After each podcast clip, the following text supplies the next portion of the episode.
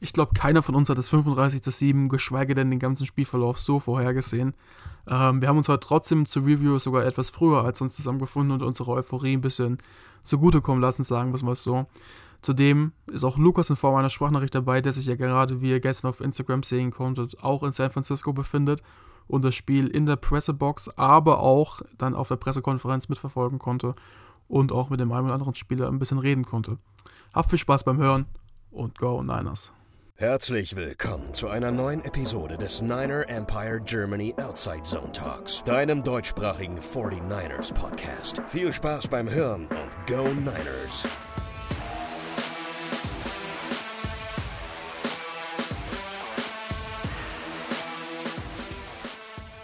Ja, und damit herzlich willkommen zurück zum NEG Outside Zone Talk. Ähm, ich glaube, keiner von uns hat so wirklich mit dem 35 zu 7 gerechnet am Ende. Ähm, auch wenn es dann in der Garbage Time noch ein bisschen Yards gab natürlich. Aber ich habe jetzt heute mal den Simon und den Nick eingeladen, dass wir einfach mal so ein bisschen ganz locker über das Spiel reden können, weil ich glaube, allzu viel brauchen wir da nicht analysieren. Guten Tag in die Runde erstmal. Hallo. Guten Morgen. Erstmal ganz vorweg, wie seid ihr gestern in das Spiel reingegangen? Ich glaube, wir haben schon kurz in der Preview angesprochen, Simon, aber auch gerade Nick, von dir würde ich es nochmal gerne hören vor dem Spiel. Wie, wie, war eure Überzeugung dazu?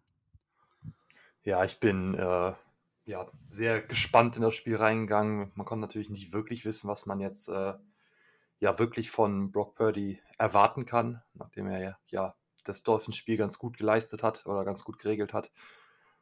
Und danach aber natürlich trotzdem noch äh, kein hoher Draftpick oder so war, immer noch ein Rookie äh, gegen Brady. Da haben, haben sich schon viele schwer getan. Äh, jetzt ja auch der Erste, der überhaupt einen Start gewonnen hat. Dementsprechend hatte ich so ein bisschen gemischte Gefühle, aber grundsätzlich bin ich da eigentlich relativ optimistisch reingegangen und äh, einfach im Vorhinein schon unsere Defense vertraut und äh, gedacht, dass wir da mit den, mit den Offensive Skill Playern äh, ja auch bei einer nicht ganz so guten Leistung von Purdy trotzdem äh, ja was reißen können und dass wir trotzdem das Spiel gut gewinnen können. Gerade weil die Bugs jetzt auch nicht, nicht das sind, was sie letztes Jahr oder vor zwei Jahren noch waren. Ja, dementsprechend war's, waren die Erwartungen schon auf jeden Fall vorhanden. Äh, immer noch ein bisschen vorsichtig. Aber dass da natürlich äh, so läuft, äh, da habe ich ja nicht mit gerechnet. Ja, da kann ich mich Nick eigentlich nur anschließen. Also ich hatte auch gedacht, dass wir relativ gutes Matchup haben, dass wir definitiv gute Chancen haben, aber dass es so, so eskaliert, wie es gestern eskaliert ist, damit habe ich einfach nicht gerechnet. Ich finde ja auch, wenn man sich jetzt mal den Score anschaut, 35 zu 7, es klingt zwar schon hart nach einem, nach, einem, nach einem guten Sieg, aber ich glaube, das Spiel, wie es verlaufen ist, ähm, ich glaube, da wird der Score von 35 zu 7 noch gar nicht wirklich gerecht, weil in der ersten Halbzeit 28-0 vorne und nicht 28-3 wie damals noch kurz im dritten Quarter. Deswegen hat ja Shannon auch zur Halbzeit gesagt, gegen Brady nehme ich nie den Fuß vom Gas. Ich glaube, wir wissen alle halt warum. ähm, aber ja, also das hätte auch nochmal gut deutlicher ausgehen können. Man hat halt schon gemerkt, hey, ähm, gerade bei Nick Bosa habe ich mir zum Beispiel gedacht, so Ende des dritten, Anfang des vierten Quarters, da waren halt auch schon die Snaps dabei, wo du denkst, okay, du weißt, die geben jetzt auch nicht mehr wirklich 100% klar. Sagst aber, du musst immer 100% geben, aber du weißt, okay, die ziehen es auch nicht mehr voll durch und du hast einfach so ein bisschen, bist ein bisschen lockerer rangegangen, weil du einfach weißt, okay, wir haben Donnerstag ein Spiel, das Spiel ist so das so gewonnen, die Starters sind drin geblieben, aber es ist jetzt kein Grund, noch irgendwelche unnötigen Verletzungen zu riskieren.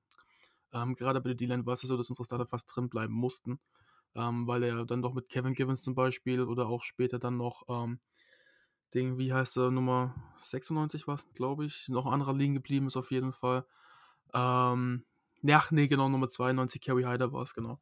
Und dann ist er halt irgendwo noch die Tiefe ein bisschen, ein bisschen beeinträchtigt, sagen wir es mal so, gerade auf Leuten, die ein bisschen mehr Inside spielen können. Deswegen waren die dann doch noch auf dem Feld, sind ein bisschen langsamer rangegangen, aber im Endeffekt äh, muss man jetzt sagen, das war ein Spiel, was von Anfang bis zu Ende von uns dominiert worden ist ähm, in allen drei Phasen des Spiels, klar. Special Teams jetzt gestern bei dem Spiel wirklich nicht so stark hervorgetreten. Zum Beispiel Mitschnowski hat wahrscheinlich sein schlechtestes Spiel bei uns. Was natürlich auch immer schön ist, in dem Sinne, wenn man nur einmal panten muss, glaube ich, war es.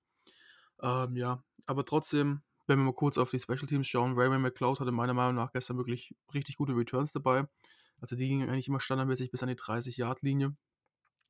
Kickoffs waren auch solide, also Special Teams können wir auf jeden Fall nicht meckern.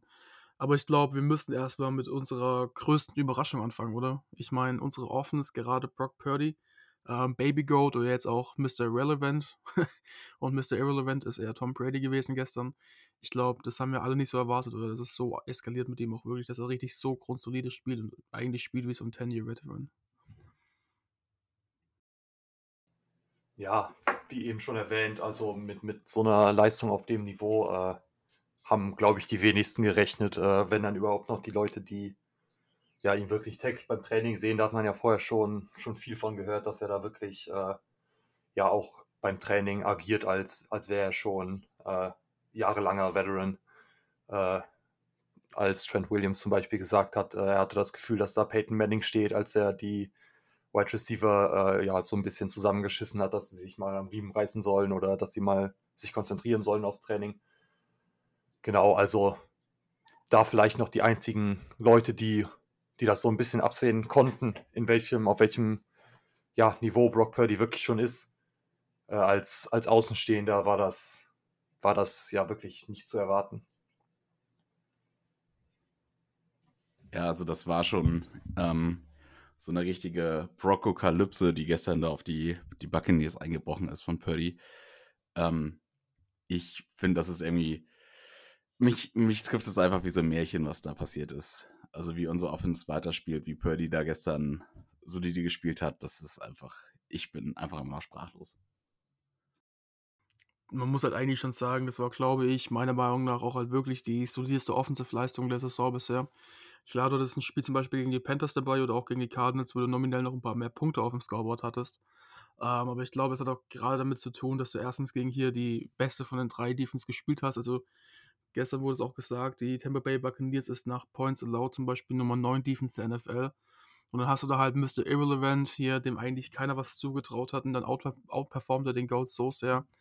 Ähm, ich glaube, auch gerade Steiner hat es eigentlich perfekt ge gesagt, indem er wirklich auch erzählt hat, hey, ähm, was er auf dem Skript gemacht hat, war schon gut, aber dann auch die Möglichkeit, dass er noch hingeht und als Siebtrunden-Pick Nummer 266, jeder andere zu dem Zeitpunkt wäre wahrscheinlich schon flöten gegangen, weil er sich in die Hose gemacht hätte. Geht er hin, nimmt erstens mal den Hit beim ersten Down rein, oder beim generell ersten Step im Spiel, da dachte ich mir schon, oh, ob das jetzt vielleicht so gut ist, ne? So ein Hit lässt dann doch mal Spuren. Man hat es ja, glaube ich, auch letzte Woche gerade bei Tour gemerkt, dann wirst du so ein bisschen floppy, aber das war ja gar nicht der Fall. Der geht da hin, macht noch die Audibles hier, links, rechts und das eine, der eine Snap zum Beispiel, wo Rayman McCloud in Motion gegangen ist, dann sagt er, no, no, no, stay here, stay here. Also der hat sich da wirklich verhalten wie ein 10-Year-Veteran, der halt die Offense in- und auswendig kennt dann macht er da jetzt solide Würfe und dann off-script, dann kann er was anpassen, dann scramble er mal raus, findet noch jemanden. Dann wirft er meiner Meinung nach zum Beispiel bei dem Play jetzt, wo er auf Tyler Croft geworfen hat, wo dann die DPI gecallt worden ist, also das Defensive Pass Interference, ähm, was auch gegen Debo hätte. Zu dem kommen wir gleich noch. Keine Sorge, den haben wir nicht vergessen. Vielleicht ein bisschen. Ähm, zu dem, also wo auch Debo eine DPI gewesen wäre. Also ganz ehrlich, das, ich glaube, der hat auch wirklich ein Stück weit hingeworfen, weil er wusste, das ist entweder ein Touchdown oder das wird ein DPI. Er hat noch, der Ball war wirklich richtig gut geworfen, also so, dass eigentlich nur hätte der Receiver fangen können, beziehungsweise der Tyler, Tyler Croft. Also das waren einfach gestern Plays dabei von ihm, wo ich mir dachte, huh, ähm, ich glaube, bei uns alles so ein bisschen klar, ist jetzt nur ein Spiel, aber der wurde nach Jimmy Garoppolo so ein klein bisschen nach hinten gerückt. Ähm, klar, ist gerade mit ihm in den Playoffs nochmal ein bisschen einfacher, aber nach dem Spiel gestern weiß ich nicht, wie man nicht erfreut sein kann auf den weiteren Verlauf der Saison. Oder Simon? Ja, definitiv. Also ich muss auch sagen, ich hatte immer das Gefühl, dass unsere Offense scoren kann. Und ich weiß nicht, wie oft ich das die Saison oder die letzten Jahre eigentlich hatte, dass wenn wir ähm, in der Offense waren, dass ich echt dachte, okay, es kann immer was gehen. Und das ist halt einfach, dass äh, Brock Purdy mir an das Center dieses Gefühl gibt in seinem ersten Start, ist einfach, ich finde es einfach phänomenal. Und das, obwohl ich finde, dass Garoppolo dieses Jahr echt eine gute Season spielt, war das irgendwie für mich doch überraschend, wie so ein wirklich Late-Round-Rookie ähm, mir so, so ein Feeling geben kann einfach.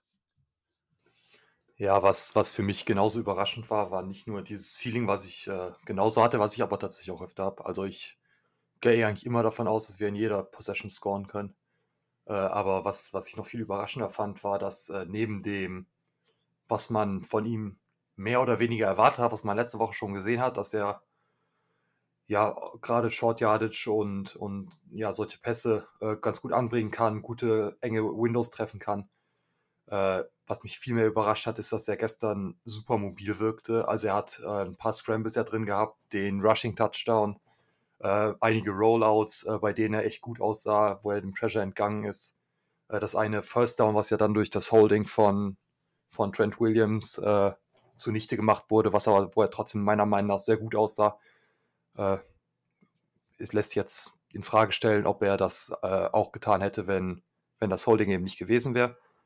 Aber nichtsdestotrotz bin ich da einfach total beeindruckt von. Äh, genauso wie von dem Fakt, dass er äh, gerade auch die Deep Balls relativ gut angebracht hat. Also sie waren jetzt nicht äh, immer wirklich on point perfekt, äh, aber er hat im, allein im zweiten Quarter waren es, glaube ich, zwei äh, Pässe mit äh, mehr als 20 Aerial Yards ja, hingelegt, was mehr ist als Garoppolo in den letzten drei Seasons kombiniert.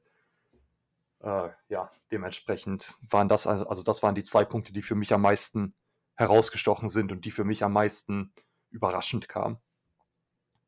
Ich glaube, es ist halt auch immer dieser, dieser Faktor, ähm, ich habe es gestern bei uns in der Gruppe schon intern gesagt, aber jedes Mal, wenn, wenn man halt mit viel Footballerfahrung ein Spiel schaut, dann siehst du manchmal bei Spielern schon so in ihrer Körpersprache quasi, hey, die haben was drauf oder die haben es nicht drauf. Zum Beispiel, du siehst, ob jemand mit Confidence spielt, also wirklich sicher ist, was er machen kann. Ähm, und da war gerade vor dem Spiel, ähm, aber auch gerade so in den ersten Minuten beim Spiel gegen die Dolphins so meine Befürchtung, hey, jetzt haben wir halt einen Siebtrunden-Pick und wenn der ängstlich wird oder so, also der muss ja eigentlich quasi nur die Bälle ein bisschen anbringen, hier ein bisschen der Ball-Distributor sein, also so ein bisschen der Ballverteiler und dann mit der Defense und dem Running Game und den ganzen Waffen wirst du schon was reißen. Ähm, aber das ist ja überhaupt gar nicht der Fall bei ihm. Der geht ja mit der Confidence rein, wirft er direkt zum Beispiel letzte Woche in ein richtig tightes Window rein. Das hat er diese Woche auch wieder gemacht. Ja. Hat er quasi einfach die Coronas, wie man so schön sagt, in den Hose. ähm, und ich, ich weiß nicht, wie man ein Spiel so von ihm wie gestern nicht mögen kann. Also er hat 16 von 21 Pässen angebracht für 185 Yards und zwei Touchdowns. Ähm, ist ja so knapp 80 Prozent, wenn mich nicht alles täuscht, ein bisschen weniger, so 78 Prozent vielleicht. Ähm, 185 Yards und zwei Touchdowns und dazu kommt halt noch ein Rushing-Touchdown bei, bei Sam Scramble zum Touchdown. Ich glaube, das war der zum 14 zu 0, wenn ich mich recht entsinne. Äh, das ist halt einfach. Und da war ja nicht mal Garbage Time Yards dabei, ist ja im dritten, im vierten Quarter gar nicht draußen gewesen. Es ist halt wirklich, und Simon schreibt es gerade, er hatte so viele Attempts wie Brady Incompletions hat, das ist halt auch wirklich eine Sache für sich. Also ich finde es, es war einfach wirklich eine Glanzleistung von ihm und es zeigt für mich auch so ein bisschen halt wirklich die Klasse von Shanahan, dass du es schaffst mit einem dritten Quarterback. Ich glaube, jetzt mal Purdy ausgeschlossen, der ist wirklich besser als sein Ruf war vor dem Spiel, also mit siebten Pick und Mr. Irrelevant. Ähm, gerade durch seine ganzen Starts bei Iowa State ähm, oder auch dann in der vorletzten Saison, wo er richtig abgeliefert hat, in der letzten Saison ist er so ein bisschen abgeflacht, weil seine Waffen weg waren. Ähm, du siehst halt einfach, der ist wirklich gut. Aber Kai Shannon, du musst ihn wirklich zu Buche halten, dass du schaffst mit deinem dritten Quarterback ein Spiel gegen Tom Brady mit 35 zu 7 gewinnen, was du hättest theoretisch noch viel höher gewinnen können, wenn du Fuß auf dem Gas gehalten hättest. Ähm, dann natürlich aber auch gerade mit Blick auf Donnerstag noch ein paar unnötige Verletzungen riskiert hättest. Also von daher alles top, meiner Meinung nach. Ähm, das ist wirklich, das ist Masterclass und du hast es auch gestern gesehen. Ähm, ich glaube, wir alle hatten so ein bisschen die arge Befürchtung, dass es halt wirklich so weit gehen wird, dass du sagst, okay, wir haben jetzt vielleicht so ein bisschen Vanilla-Offens und es wird jetzt nicht das komplette Playbook ausgepackt, weil du halt einfach die ganzen Plays nicht bringen kannst, weil Purdy ja nicht die Erfahrung hat. Ähm, gerade auch nicht die Erfahrung als in den Plays spezifisch hat und nicht nur in der NFL. Aber das war ja auch gar nicht der Fall. Der bringt ja die Audibles, der haut da die Plays raus. Du hast irgendwie das Gefühl, du hast gar keinen Drop-off zu Jimmy Garoppolo von der Art, wie die Plays gecallt werden können. Der jetzt bekanntlicherweise schon seit 2017 bei uns spielt und schon seit 2014 in der NFL ist. Und ich glaube, jetzt damit in seiner neunten Saison, wenn mein Mathe-Kenntnis mich nicht täuscht oder so. ähm, also, ganz ehrlich, das war einfach eine Glanzleistung. Und auch die restliche Offense, gerade die Offense-Line muss man wirklich loben. Die hat gestern im Grund zu dieses Spiel gespielt. Ähm, klar, die Verletzung von Vita Wea hat er vielleicht auch so ein bisschen zu Buche getragen, dass man so gut spielen konnte. Da war der Inside-Druck dann mit Akeem Hicks zum Beispiel nicht mehr so zu spüren. Ähm, aber generell durch die Bank weg, glaube ich, war es gestern ein richtig positives Spiel, oder? von unserer O-Line. Ja, also es war einfach stark. Ähm, also das war, also gefühlt war es flawless. Also ich glaube, Trent Williams hatte wieder ein phänomenal starkes Game, wieder ähm, 90er Grade auf PFF, glaube ich, die ersten, ersten Tendenzen gehen da, glaube ich, hin. Aber auch der Rest der O-Line. Ich meine, wenn wir nicht über McGlinchey in einem Game äh, wettern oder über einen anderen O-Liner, was selten vorkommt in dieser Saison, außer McGlinchey, dann ist es halt einfach ein gutes Game. Run-Blocking war krass, Pass-Blocking war auch größtenteils echt super. Ähm, gab ein paar Pressures, die kamen aber durch Blitzes oder Playdesign. Ähm, ich bin ja, ich bin einfach ein bisschen flashed immer noch. Aber ich glaube, das darf man heute Morgen auch einfach sein. Ja, man muss auch dazu sagen, wir nehmen jetzt hier mal, um so ein bisschen noch locker reinzumachen, weil ich glaube, wir reden schon wieder zu viele Monologen. Vor allen Dingen ich, das tut mir wieder leid. Ähm, aber wir nehmen hier gerade um 11 Uhr knapp auf, ein bisschen später ist es jetzt. Äh, wir sind halt alle noch weg von den Socken, also das war wirklich, puh. Ja, ich war auch, äh, saß gestern während dem Spiel die ganze Zeit, also ich habe wirklich meinen Kopf geschüttelt, äh, wie sonst was. Also ich habe es wirklich äh, nicht glauben können. Es war ich habe immer noch, gerade gerade während ich das gesagt habe, habe ich immer noch meinen Kopf geschüttelt. Also ich bin einfach immer noch so total geflasht davon. Ja, und jetzt zur Interview nochmal ganz kurz. Ähm, ich glaube, gerade Debo Samuel muss man da ansprechen. Wir hatten ja gestern auch den einen oder anderen Kommentar wirklich gelesen, dass es schon ein bisschen ein Headhunter-Move war. Also das ist erstmal komplett, um es zu sagen, gar nicht der Fall. Ähm, das war einfach von der Keem Hicks, der da ihn von hinten getackelt hat, ein ganz normaler Move. Der springt da rein und das passiert halt, wenn du durch die Mitte läufst. Und das musst du auch in Kauf nehmen, wenn du mit deinem Spieler durch die Mitte läufst, dass sowas passieren kann. Ähm, ist natürlich ungünstig gelaufen, aber es war natürlich keine Absicht. Und das auch gesehen. Die ganzen Spieler von Tampa Bay sind ja auch danach zu Debo Samuel gegangen und haben ihm gute Besserung gewünscht. Ähm, und ich weiß nicht, wie es euch ging, aber es war, wo ich es gesehen habe, dachte ich mir, ai, ai, ai, also das ist ja alles so. Das Argument machen können, dass das linke Fußgelenk kaputt ist, das rechte Fußgelenk oder halt das, ich glaube, linke Knie oder rechte Knie, als eins von beiden Knien. Ich dachte mir so, oh Gott, das ist, das ist diese Saison gelaufen und schlimmer wäre es ja gewesen, wenn es wirklich ein ACL gewesen wäre. Dann wäre ja auch die nächste Saison beeinträchtigt, weil zumindest das ganze Trainingscamp wegfallen würde und dann ja auch ein Saisonstart im Dezember, äh, im September jetzt wirklich nicht gegeben wäre mit neun Monaten bei dem ACL. Ähm, ist jetzt glücklicherweise, so wie es aussieht, ist es noch nicht wirklich hundertprozentig final. Wir haben es auch auf Instagram gepostet. Ähm, High Ankle Sprain. Ähm, ich glaube, was ist die beste Übersetzung dafür? Ein verstauchtes Fußgelenk, beziehungsweise irgendwie so ein bisschen eine Mischung zwischen Bänderüberdehnung und Bänderriss. Ich kenne mich da leider nicht so genau aus. Also sowas um den Dreh auf jeden Fall. Also jetzt nichts gravierend Schlimmes. Ich glaube, da ist dann gestern noch der Schock bei Divo groß gewesen in dem Moment, wenn da irgendwas wehtut. Ähm, ich kenne es von mir noch ein bisschen selber. Da ist es dann schon mal das Gegenteil vielleicht zu dem Adrenalin, was du hast, wenn du vom Feld laufen kannst, aber bei dem gerissenen Kreuzband, da ist dann vielleicht einfach, ich kann es nicht wirklich beschreiben, aber zum Glück scheint es so, als wäre nichts Schlimmes passiert und er könnte zumindest vielleicht schon ein bisschen früher, aber spätestens zum Start der Playoffs wieder dabei sein. Und ich glaube, das war wichtig, oder? Ja, ich denke schon. Ähm, also das wäre super wichtig, ihn wieder zu haben, gerade wenn äh, Purdy weiterspielt, ist jede Waffe, die wir in der Offense haben, einfach wirklich elementar um sein Spiel zu unterstützen, ihm zu helfen.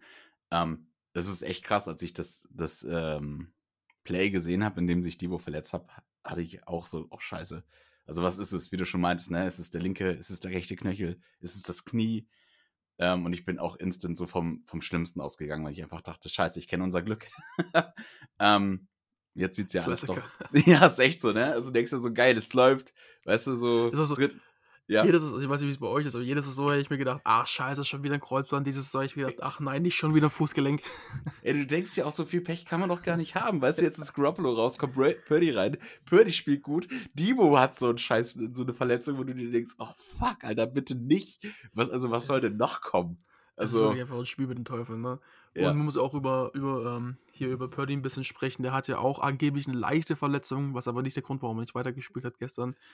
Angeblich sind seine Bauchmuskeln an der Seite ein bisschen irgendwie angeschlagen durch einen Hit, wahrscheinlich auch durch einen Hit ganz am Anfang vom Spiel.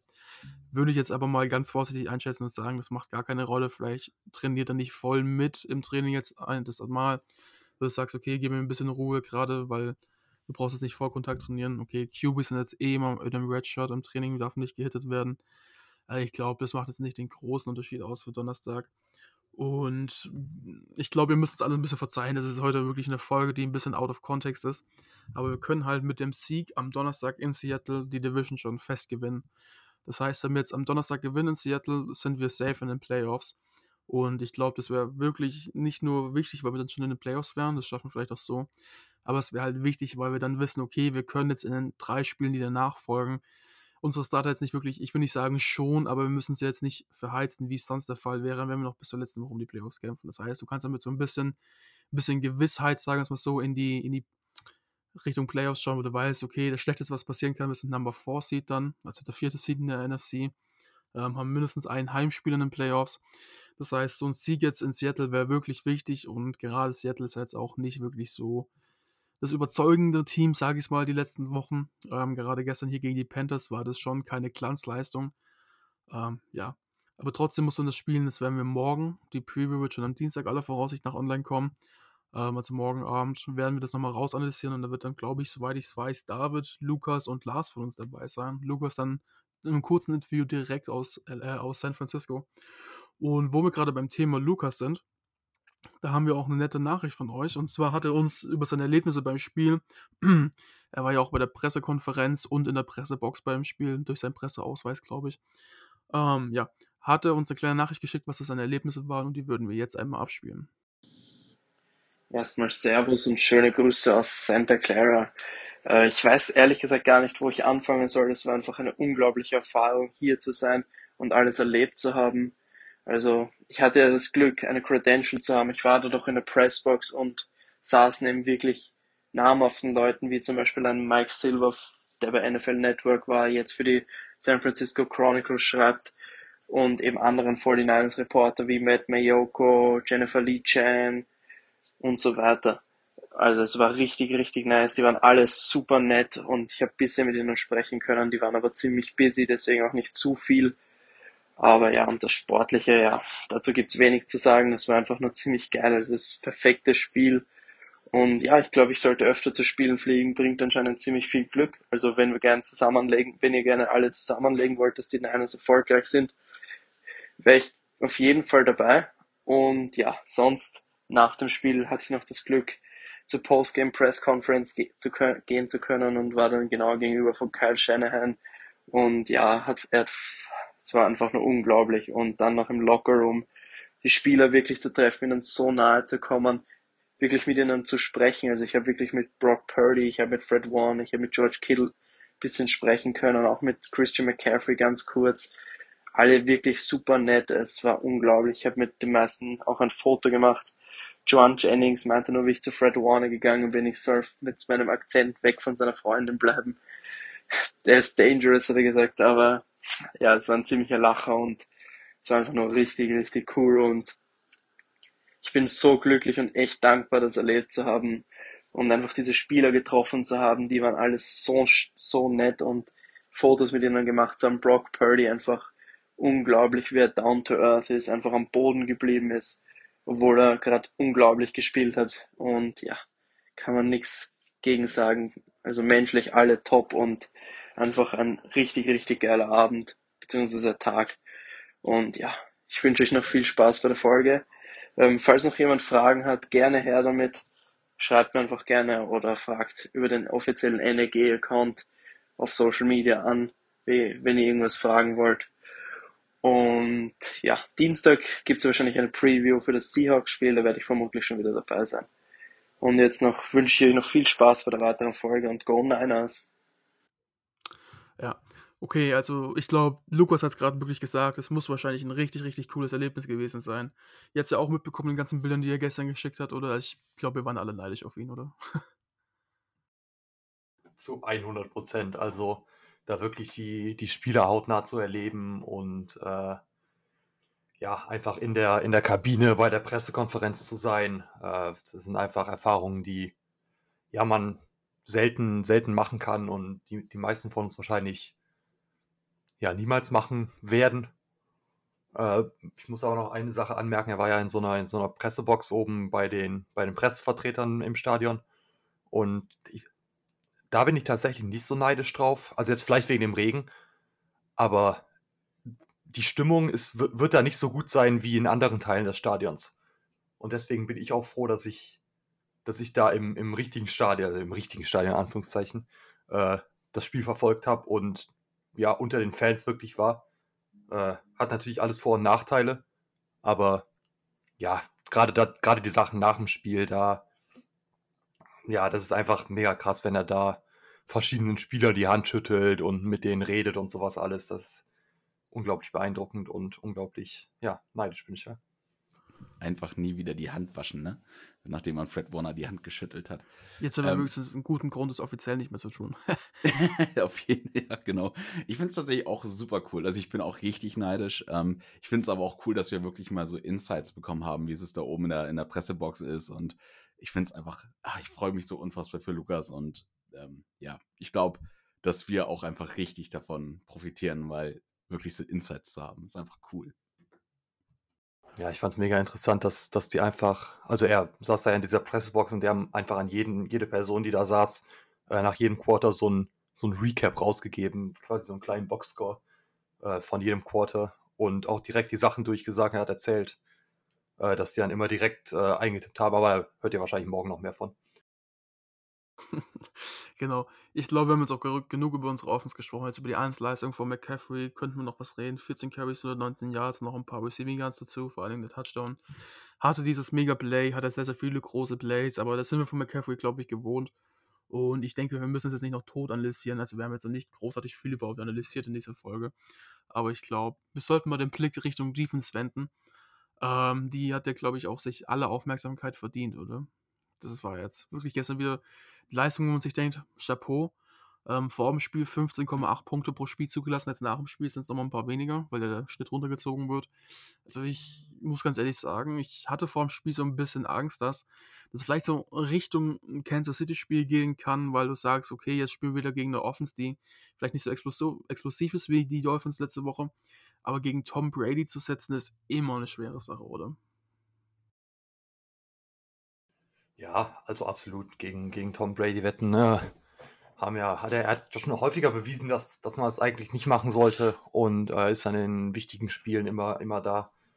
Äh, aber die, die Defense äh, hat ihm gestern auf jeden Fall ordentlich Druck gemacht. Ich glaube, sieben, sieben Quarterback-Hits waren es im Endeffekt.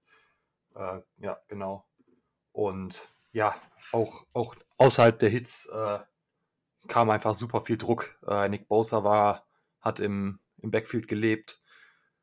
Äh, auch wenn er gestern leider seinen, seinen Sack-Rekord äh, nicht aus, ausbauen konnte, sein, ja, sein Lead quasi.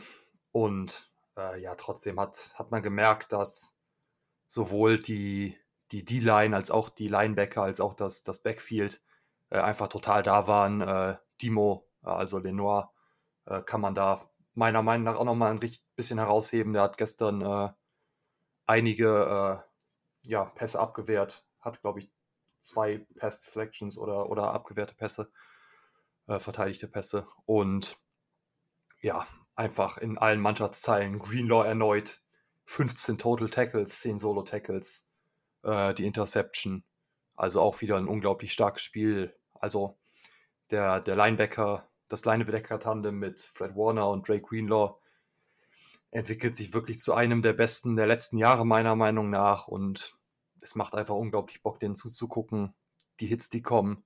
Wurde gestern auch im Broadcast gesagt, wenn Drake Greenlaw dich hittet, ist es häufiger, dass du eher nicht nach vorne, sondern eher nach hinten fällst. Äh, und das ist natürlich eine, eine sehr starke Qualität, äh, die wir da haben.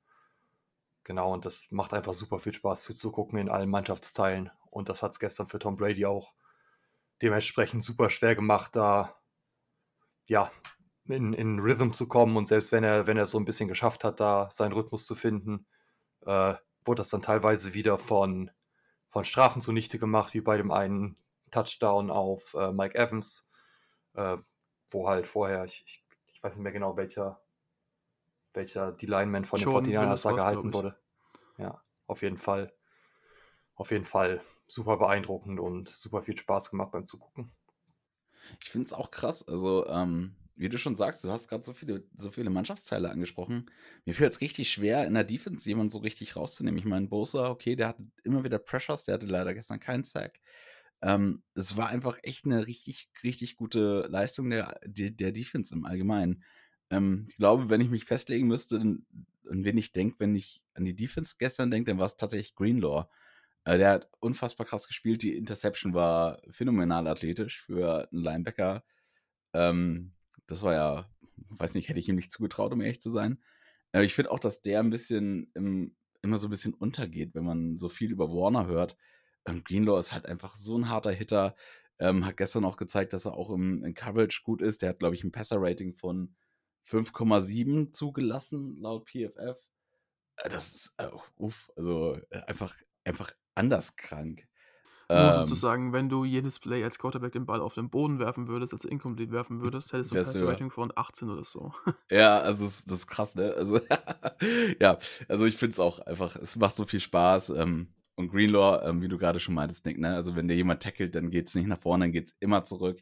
Und das seit Jahren. Also wenn ich da an, an den letzten Spieltag gegen die Seahawks vor, vor ein paar Seasons denke, wo der auch an der Goal-Line gestoppt wird. Also der Typ, ne, der ist wie eine, wie eine, wie eine Steinwand. Also wenn du, wenn der im Tackle ist, dann bleibt es halt auch da. Bei dem Play habe ich heute noch Gänsehaut. Also das ist immer noch eins meiner Lieblingsplays der letzten. Jahre. Vor allem kommst du als Fifth-Round-Rookie damals hin und der hatte generell auch im ersten Spiel gegen die Seahawks, ne? Aber es, im- du kommst da hin als Fifth-Round-Rookie, machst da einen Hit in der Mitte und hast dir so den quasi One-Seat in den Playoffs gesichert. Das war halt einfach krass. Und so dann Pick, Simon, du hast es ja gerade angesprochen, der hatte, meine ich, im ersten Spiel gegen die Seahawks 2019, wo wir da in Overtime waren, hatte der in der Overtime, glaube ich, genauso einen Pick von der Athletik her.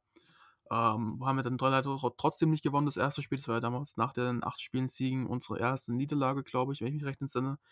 Aber der Typ, das ist immer, er ist halt immer gut. Er ist auch selten wirklich verletzt. Also wenn er verletzt ist, dann nicht großartig lange mal ein Spiel raus oder so. Klar, ich glaube, er hat mal einmal drei, vier Spiele verpasst oder so. Ähm, wegen irgendeiner dummen Verletzung. Er ist auf jeden Fall immer da, er spielt immer hart, er hittet. Und ich habe es auch gestern wieder gesehen. Er will immer noch sein, ich nenne es mal MMA, also nee, WWA, äh, der, nee, wie heißt sie? Diesen Wrestling-Tackle machen. WWE. WWE, ich. genau. WWE Wrestling Tackle machen, jemanden nehmen und dann auf den Boden klatschen. Und ich habe es gestern gesehen, ich glaube bei zwei, drei Tackles ist er schon wieder an den Beinen dran gewesen und dann kommt so der Geistesblitz bei ihm im Kopf und denkt sich, ja, nee, lieber doch nicht, es gibt wieder eine Flagge.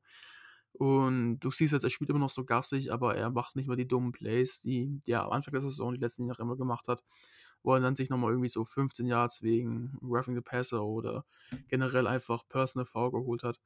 Also dem gebührt wirklich jeder Respekt und dem seine Verlängerung war ja im Gegensatz auch zu manchen Stimmen von uns aus dem Podcast vor der Saison wirklich ein richtig, richtig gutes Zeichen. Und er ist jetzt auch ziemlich billig die nächsten Jahre. Ja, da wollte ich auch gerade drauf ansprechen, auf die Verlängerung. Da können wir richtig, richtig froh drüber sein, dass er das äh, schon unterschrieben hat. Und ähm, es erinnert mich ein bisschen so an dieses äh, ähm, Navarro Bowman, Patrick Willis äh, Ding. So, jetzt haben wir wieder so ein Line, also ich weiß nicht, wie sehr man sie vergleichen kann, wirklich vom Spielstil her, aber einfach so ein Linebacker-Duo zu haben, das äh, uns so trägt, das einfach so strong ist, das macht so viel Spaß. Also unsere Defense-Unit ist sowieso, es ist einfach krass, es macht einfach Laune. Ja, zum Beispiel, ich glaube, Jimmy Ward hat auch meiner Meinung nach gestern ziemlich gute Plays gemacht. Also waren einige Run-Stuffs dabei, aber auch wirklich gute Hits oder auch Pass-Deflections, wo er immer da war. Tashawn Gibson mit seinem Pick, den er hatte, ist sonst im Spiel meiner Meinung nach relativ unauffällig gewesen, was ja aber eigentlich auch ein gutes Zeichen ist für einen Safety, wenn er nicht auffällig ist, weil dann lässt er keine Big Plays zu, macht seinen Job. Ich glaube, du kannst halt wirklich jeden neben Track Jackson, der wieder zumindest einen richtig guten Pressure hat und ich glaube auch einen Pass-Breakup, also eine Deflection, äh, bei dritten und Short oder bei vierten sogar. Du hast durch die Bank weg Eric Armstead mit vielen Pressures, dann Samsung Ebukam hatte auch, ich glaube, das Remarkable Play war, wo er dann geschubst worden ist und dann auf dem Boden noch irgendwie in die Beine von Slade, äh, Brady slidet. Ähm, auch der hatte wieder ein solides Spiel gestern. Also du kannst jeden in der Defense nehmen, irgendeinen, und wenn es nur ein Rotational Player ist, und sagen, der hat ein gutes Spiel. Also du hattest gestern durch die Bank weg, Offense, Defense, es gab keinen Spieler, und so ein Spiel habe ich wirklich selten erlebt, kein Spieler, der irgendwie nicht 100% gegeben hat und nicht ein richtig gutes Spiel hatte. Also ich glaube, nach so einer Leistung kannst du einfach nichts anderes außer zufrieden sein und optimistisch auf die Seahawks blicken. Gut, aber ich glaube, wir haben jetzt dann insgesamt mit, der, mit dem Einspieler von Lukas und allem drum und dran auch schon fast 35 Minuten geredet.